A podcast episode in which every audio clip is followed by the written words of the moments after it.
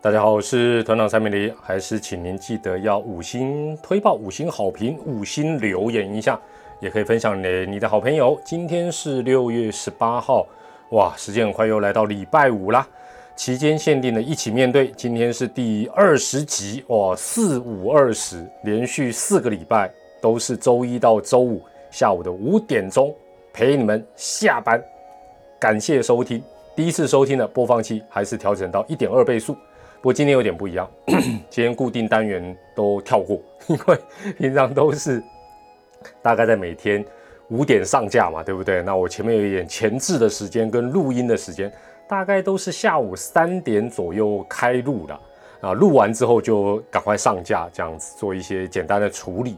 那几乎已经算是类直播了啦，哈，因为距离播出时间大概都差不到一个钟头。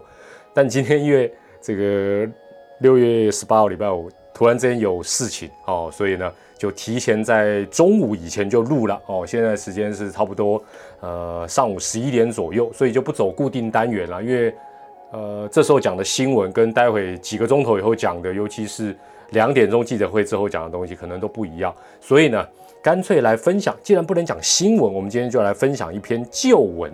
那今天的主题叫做不用千金也能早知道。那但一般我们都讲说千金难买早知道，但是呢，有些时候，譬如说这种千金难买早知道，常常也会被人家讲结果论。譬如说，哎呀，我早知道，我几十年前我就台积电刚上市的时候，我就给他买一张，我现在就变多少钱？很多人也会说啊，这就是结果论，对不对？就好像最近这个航海王、钢铁王哦，这股价，尤其航海的这个航货运类股啊，万海、扬明、长隆涨很多。说哎呀，我早知道就怎么啊？对。但也有人说，那这个就结果论啊！你他们摇摇欲坠，尤其杨明有一段时间亏损累累，啊，你怎么不买哦？所以有些时候这两句话也是对立的，也都没有错，也都没有错。其实大家放心啊，团长的节目，团长的思维，如果你多听几集，你就会发觉，我不敢讲说啊，完全多客观、专业、公正啊，没有色彩，没那么伟大。但是呢，我是比较开放的，我会比较呃，从各种角度来切入看一个事情。所以，我今天这个主题哦，换一个角度来讲，不用千金难买早知道，因为太难了。早知道，如果说，哎，对不？就跟他忙着明白，或者是啊，哪一个神明给你亏白，让你啊，那当然这个对不对？这很珍贵，但这个也是啊，可遇而不可求。但是，如果你能够把心胸开放，眼界放开，其实可以去参考，可以去学习，甚至于人家做得好的，我们模仿跟照抄，其实都可以。甚至于说，哎，你今天才知道，其实也不晚呐。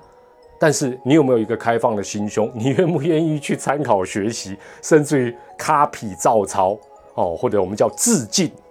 基本上呢，不用千金，或许也能够早知道，或者现在知道也不迟。那我分享的这篇文章哈，是网络上都查得到了哈。那但是在当时。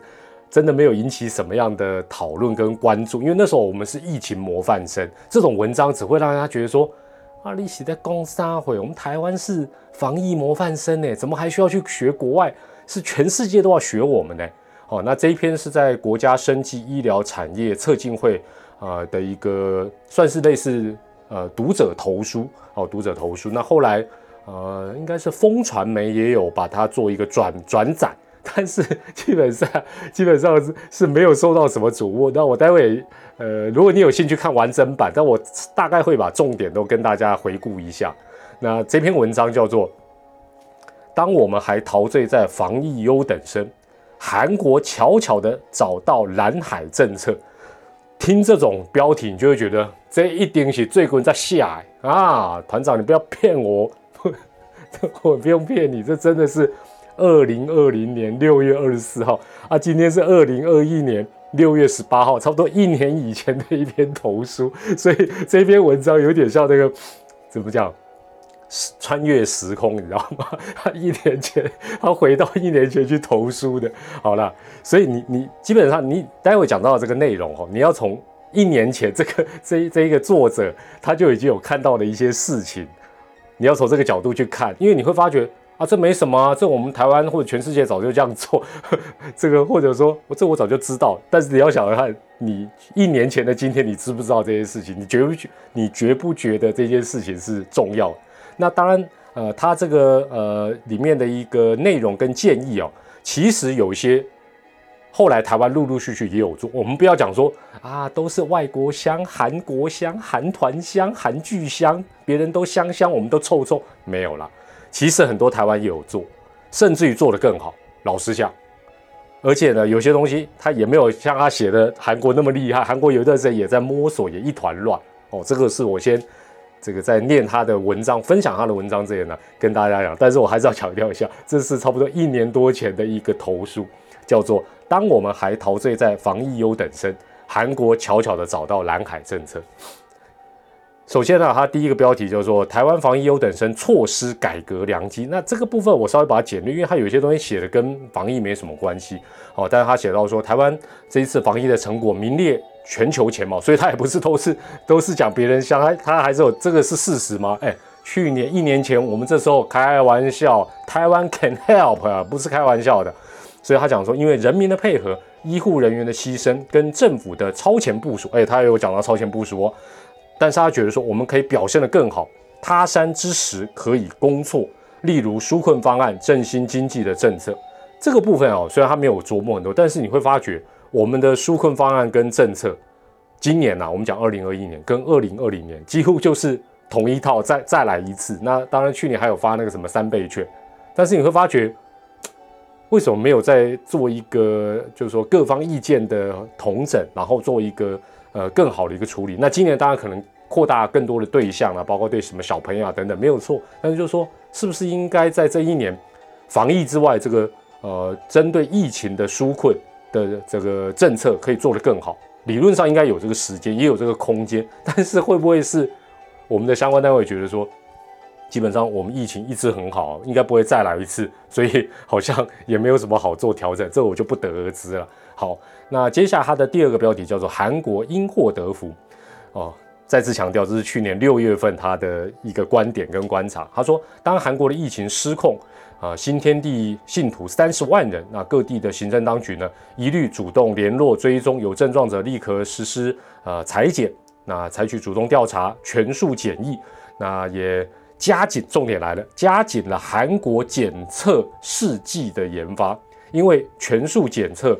试剂需要量非常大，所以韩国因为决定要我们这我们最禁忌的两个字叫普筛啦，类似普筛、快筛、普筛，现在我们叫广筛。所以韩国在呃去年做这个决定之后，加强了这个检试啊检测试剂的研发，因此因祸得福。首先呢，当第一波疫情来袭的时候，韩国决定落实大规模的检测，然后做隔离、大数据的追踪。那呼吁减少群聚，让疫情能够啊往下荡。但这时候这个文章在去，你可以想象，这个文章在去年六月的时候，大家一定讲说，哪有我们还台湾比他更好？他们乱七八糟，怎么会有什么好好来？那他当时归纳的有五个关键，其实这五个关键，我们后来台湾很多也有做。第一个，呃，事权统一完整的防疫网，其实这我们有，我们每天都有这个呃指挥中心开记者会。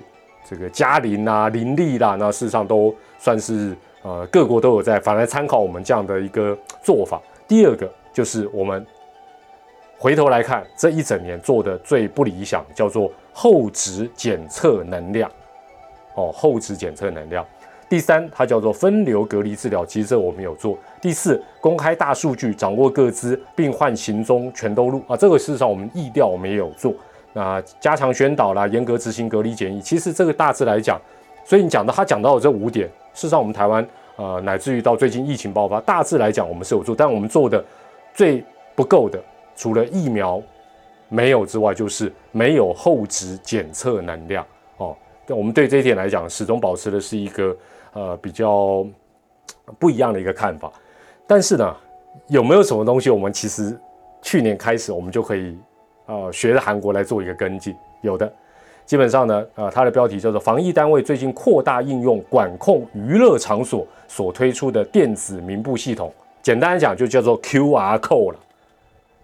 你想想看，我们如果一年前开始，我们我们不要老是把难题丢给唐凤，说唐凤天才，两天内给我做出一个什么 app，我们有那么长的时间，我们为什么没有做？这个这个说真的也是匪夷所思了哈。好，那这个作者讲到说，疫情不可能一辈子你都关在家里，所以呢，你如果要到网咖、KTV、夜店，都必须实名制。那这个我们也有做，没有错。那另外呢，他说在这些呃店店家的门口都设有 QR code 的柜台哦设备，消费者进入前就必须用手机扫描网页，然后连接到防疫单位的网站，那确保资料会啊把你相关的呃旅游史、体温。啊，都会输入之后才能够进去做消费。你如果没有，根本就不能进去。再次强调，这是差不多一年前的事情。相关资料会保留四周哦，因为你不会那么久之后才发病嘛。那四周后，这个如果没有感染，没有任何一个状况，也不要担心你的个资，你的个资就会自动销毁。所以利用手机啊来做这个疫调，然后也让你的呃追踪你的感染途径，管控这个居家隔离者。甚至于还有这种呃健康数据的监控等等，那特别在娱乐场所的用 QR code 的实名制，当然了，阿公店有没有办法用 QR code 实名制是一回事，但是说这毕竟是一年前的，如果一年前，哎，你想想看，我们在一个多月前疫情爆发之后，曾经一度，如果你有去过外面，你一定 K 笑，每个 QR code 系统都是不统一的，你今天到小七，它是一个系统。你到全家，它是一个系统；你要进入家乐福超市，它是另外一个系统。后来当然还有政府哦，政府的一个，但是现在你会发觉门口都还是一大堆 QR code 的哦那个设施，就说哎，我到底要叼哪一个？所以我觉得这个当然未来其实都还还来得及，就说我们现在知道了，未来都还可以，因为我觉得这个疫情，既然大家觉得防疫新生活，而且疫情可能会跟流感一样，跟我们并存共存很长的时间。那这个部分，包括这个呃什么居家快筛啦，包括这种 QR code 的足迹哦，对于一些场所的管控，那你只要各自保护好，这个我们现在来做，未尝不可啊。哦，我觉得也或者可以比较一个长远的规划。那接下来他讲到韩国防疫有成呢，所制造的医护用品也大幅外销。那这个其实台湾也有啦，这个也不是就我们那时候卖口罩也也卖翻了哦。但是呃，韩国的包括什么人工呼吸器啦、防护服啊、外科手套啦，那另外他还做比较高端的这个呃跟 AI 跟五 G 哦做一个结合的防疫机器人，也获得大批的订单啊，什么消毒液啦、哦耳温枪啦、血压计啦、哦还有这个 空气滤清器都卖的很多。那另外呢，呃，这个等于是他们认为他们最投入最多的叫做新冠病毒的试剂哦，新冠，那他们反正现在什么都加个 K 啦，K-pop，所以它这个叫 K 防疫哦。那总共有一百多个国家，因为那时候他们很快的投入发展，政府也鼓励哦，所以这方面的这个检测试剂啊啊也外销赚了很多钱，但是。坦白讲，它也有突锤。我我我在这边我就讲，因为网络大家都查得到，它一开始这些东西的准确度啊，一些效能也受到质疑，甚至也被人家退货啊等等，这个事实上都很正常。那韩国生技业者当时就已经现在做到什么样？我没有后续的报道，就是说他们打算研发万能试剂。什么叫万能试剂？因为现在病毒多变，就是说如果能够检测多种病毒，搞不好啊，新冠肺炎以外，或者说变种病毒以外，你在检测的过程发觉，哎呦。某某人，你你你还感染到一个什么样的一个病毒？哎，那不是更划算？总不会，譬如说你要查五种病毒做五次，那不是很累？哦，那他们的国土交通部啊，集合相关单位成成立这个 K 防疫技术专案小组，那辅导业者呃开发各种系统商品啊，包括居家隔离的城市啊，另外还有一些。啊，那另外因为他们要外销，所以规划至少你要开发什么英语、西班牙语、法语、阿拉伯语各种版本，行销全世界。哦，所以我觉得这个部分，当然台湾民间业者也很厉害，我们有些外销早就做，只是反而你在国内买不到这个东西。好，所以回头来看，我们先讲居家快筛。最近当然终于，呃，其实政府也不是呃铁板一块了哈啊，这个包括指挥官啦、CDC 啦，还有我们执政党。我我认为也不是，其实很多东西他都有在做调整，只是呃怎么讲，就是说他好像没有办法公开的就来一个法夹弯，跟你讲我要法夹弯了，我我要急转，但事实上都有在调整啊，不然现在怎么会有叫广筛？广筛其实就是以前的普筛，差不多意思啦，差不多意思。那现在当然进一步要开放到居家快筛，可是我觉得我觉得基本上有些东西是不是也要从人民的角度去思考一下？那现在。呃，第一波这个卫福部有允许了三款这个可以家用型的检测试剂啊，就是我们一般讲叫居家快筛了。那其中呢，呃，包括有这个达雅进口的卢西拉雀可液，基本上这个初步要卖到一千八，但这个价钱其实也有点混乱，也有说是两千五到三千。那当然大家就说，哇，我我我在家里居家快筛一次要花个两千块左右。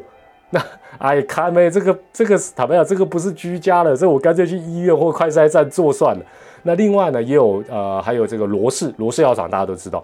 那罗氏的呃这个居家的试剂哦，在国外是每一支了哈几滴啊，一一支大概就一次嘛哈，六欧元，折合台币两百块。哎，这个就亲民很多。但是它因为进口的关系，它预估要卖三百到八百。我老实讲了，如果你问团长了，我觉得可以接受的是两百上下，甚至于两百以下，普及度会比较高。三百超过，我觉得老实说用不下去了。那更何况什么一两千？你想想看，一两千，一两千你在家里用，你在家里用，就你就在一个礼一个礼拜用一次，要求花两千块做一次做安心的这个。对不对？你说三百块做个安心的还可以哦。我我讲的这都不是很专业的言论，但我是从比较小老百姓的角度去思考。两百上下，我真的觉得应该是最特殊。那另外，它核准了三款呢，有一款目前还没有透露售价，所以这个价差，当然全世界都是这样。其实也不是只有台湾了，大家不要说，哎呦哦，这个卫福部怎么进这种高价？没有没有，国外的呃，实际我去查了一下，确实价格落差是很大。但我们这时候不用讲说是。看一年前，我们就看最近的资料也好。那呃，像国内的这个厂商呢，呃，像这个应该是有上市的这个公司叫泰博科技，它也做呃，也跟国内相关单位做一个申请。那他希望未来上市之后，价格它等于说呃，因为有这个呃新北市的侯市长去参观他们的工厂，他说价格不会超过三百五。那又便宜又准确，我觉得三百五就不算便宜了啦。哦啊，当然厂商有厂商的一个呃成本啦，或者是呃不同试剂本来就它的不同的呃准确性跟它的一个方法跟成本，这个我我也没有办法讲，这个市场会决定。但是我觉得三百以内应该是好不好？应该是我认为比较。那我当然每个人能你可能。产雕啊，富二代，你说不会啊？三千我可以做，我天天做。哦，当然了，当然了。那另外，呃，有一些呃旅外的呃华侨，他也讲说，他说在德国买快筛试剂很方便，而且折合台币只要一百块，鸡巴啦，鸡巴颗，在家里花十五分钟就可以做好。那确实啊，目前呃，我我们我们接下来好像就说，也还是一定要到所谓所谓的药局啊等等去买，但是呃。在香港来讲哦，也可以买到台湾做 Made in 台湾的快筛试剂。那它是呃一组有两份，折合台币七百，所以跟我们国内要推的这个，你会发觉，哎，这个价钱七百除以二，三百五嘛，哦，所以蛮像。那韩国也是呃非常容易就可以买到快筛试剂。那新加坡的部分，新加坡的部分呢，呃，目前已经是民众到药局就可以买这个快筛试组，二十分钟内可以得到结果，每一个。四组的售价是新台币，新加坡收入有没有比我们高？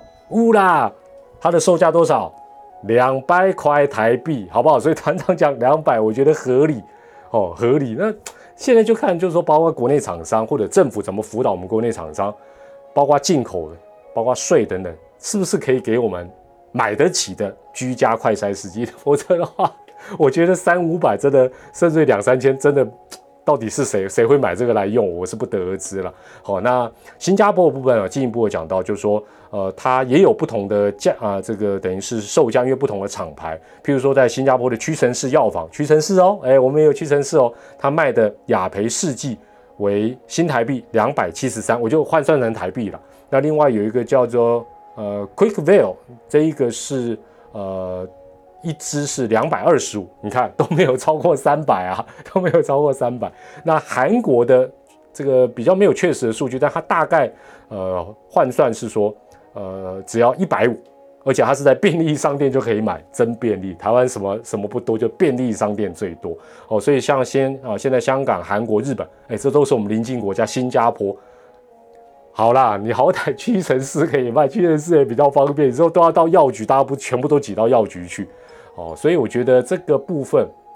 那另外，在今年六月初啊，新加坡总理李显龙也指出，定期筛检会成为疫后的生活常态。我再讲一次，这是李显龙讲的。他在五月底讲，定期筛检会成为疫后的生活常态。未来民众可以在药房买到检测工具。那德国在上个月也宣布，学生可以回到学校上课，但是每天必须到校接受快筛。所以坦白讲，你的快筛的呃能量、快筛的这个价格等等。基本上你一定要量够大，否则你想想看，德国学生是每一天都要快筛啊，每一天如果你说这 个一次筛要两三千，坦白讲三百就受不了了。你你说，哎，那国家付，国家也受不了，哦，国家受。那他说，呃，或者是直接德国直接可以拿免费的快筛工具给家长，让家长每周为小孩检检查一到两次。所以我们从这一小段的看得出来是什么？就像李显龙讲的，定期筛检会成为我们未来的常态，尤其在我们就算打疫苗之后，我相信也会成为生活常态。那每周大概几次？大概要一到两次。那一到两次，坦白讲，这个费用大概要多少？不管是叫民众自己出，或者政府补助，政府来出，绝对不能太贵的嘛。那英国的部分则提供快筛包给民众，启动快筛试剂免费送到家的服务。那民众每周可以申请两份快筛试剂，一份有七组试剂。哦，那当然，你如果是在家筛检，必须要上网登记。所以你会发觉，全世界除了疫苗开始普遍狂打之外，接下来就是韩国在一年前已经开始做的大量而且比较呃比较低成本或者是比较定期，但是频次数要比较频繁的一个定期筛检，也是我们未来。恐怕是必须要做。那我想这个部分，呃，希望政府也能够，哎，这时候我们国产的部分应该 push 一下，对不对？不要担心图利我们国产厂商，只要他们做的东西啊是有不错的一个 quality 的话，这个钱给我们台湾人自己赚，应该大家会拍拍手才对吧？但是前提是他们要的东西品质一定要到达呃国际的标准，另外价格如果因此能够压的比较低。这个薄利多销嘛，那也造福我们国人，这应该是大家所乐见的。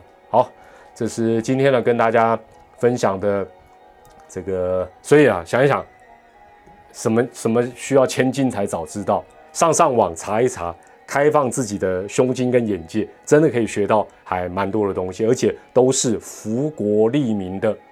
你说是小事吗？也可能就是一个大事。好了，我们在这边呢，呃，今天。呃，这个算是比较提前录的一个一起面对啊。今天刚好来到第二十集，那下个礼拜当然目前还是全国三级警戒，所以下周一样从周一到周五继续第五周跟大家一起面对。那在这段时间，不管你疫苗打了没有，一切都还是要小心谨慎。团长还是再次强调，不止身体你要顾好，心理方面，如果觉得看政论节目、看新闻就误准的。干脆多听一些不同的 podcast。那如果觉得团长的一起面对也太严肃，没关系，你也可以听别的节目。podcast 的世界，你可以听到很多很多啊不同的故事、不同的资讯。相信在这段时间，也对你来讲心灵上是一个蛮不错的一个疗愈。好，今天的节目到这边告一个段落。我是团长蔡美黎，我们在下周一下午五点再会喽，拜拜。